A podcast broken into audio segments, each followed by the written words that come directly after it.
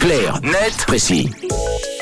Allez, vous êtes sur Rouge ce matin, très bon mardi. En notre compagnie, on décrypte euh, comme chaque jour ensemble un sujet d'actualité. Et ce matin, on s'intéresse à un phénomène de plus en plus répandu, en particulier chez les jeunes. C'est l'utilisation, Tom, du protoxyde d'azote comme d'une drogue. La Grande-Bretagne a d'ailleurs décidé ce week-end d'interdire ce produit à la vente libre. En effet, le gouvernement britannique a pris le problème à bras le corps après avoir constaté un détournement préoccupant de l'utilisation du protoxyde d'azote, notamment chez le jeune public.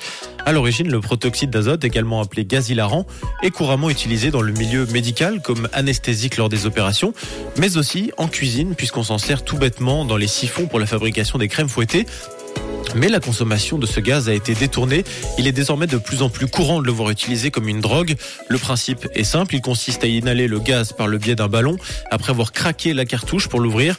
Et dans la majorité des cas, un shoot de protoxyde peut procurer une euphorie, des hallucinations ou des vertiges durant 3 à 4 minutes. Mais comme tous les produits euphorisants ou apparentés à la drogue, il comporte son lot de dangers. Les spécialistes mettent en garde contre des risques de troubles de l'équilibre et parfois des difficultés motrices pouvant aller jusqu'à la paraplégie, mais également l'apparition d'une anxiété, d'une anémie ou de maux de tête réguliers. Et pourquoi le protoxyde d'azote plaît tant alors? Le problème, c'est que comme beaucoup de drogues, et celle-ci encore plus, elle paraît complètement inoffensive. Comment douter d'un produit anesthésique utilisé à la fois dans la médecine et pour des crèmes fouettées? Mais le problème aussi, c'est que ce gaz est bon marché, ce qui laisse la possibilité au petit budget s'en procurer. Pour avoir un ordre d'idée, sur le site Betty Bossy, 10 capsules pour souffleur de crème se vendent 9 francs 99. Galaxus propose également un pack de 50 capsules de siphon pour un peu plus de 54 francs, ce qui représente environ 1 franc l'unité. Et puis l'autre danger avec cette substance, c'est qu'elle est très facile d'accès, ce qui pose un vrai problème pour contrôler sa consommation.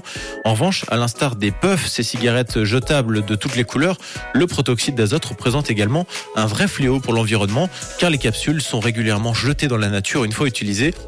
C'est pour toutes ces raisons que le gouvernement britannique a annoncé ce dimanche son intention d'interdire la vente de gaz hilarant en libre service. Et pour la petite anecdote, la Grande-Bretagne n'est pas la première à intervenir par rapport à ce phénomène. Aux Pays-Bas, la possession et la vente de protoxyde d'azote est interdite depuis le 1er janvier de cette année. Et en Suisse, on en est où avec euh, cette pratique? Disons qu'elle n'en est pas encore au stade de sujet préoccupant. En décembre 2020, un texte a justement été déposé par le conseiller national jurassien Pierre-Alain Fridez. Il se demandait par rapport à la prétendue diffusion de ce phénomène chez nos voisins si le Conseil fédéral pouvait nous renseigner sur l'existence de tels phénomènes en Suisse, sur son importance en termes de santé publique et le cas échéant sur les mesures prises ou à prendre.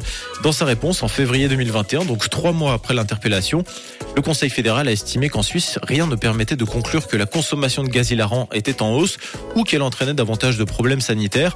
Par conséquent, le Conseil fédéral a annoncé qu'aucune activité préventive supplémentaire contre le gaz hilarant n'était nécessaire. Mais cet avis a été rendu il y a maintenant plus de deux ans.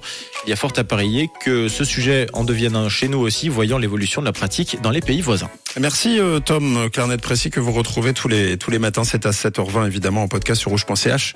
Ça arrive en fin d'émission.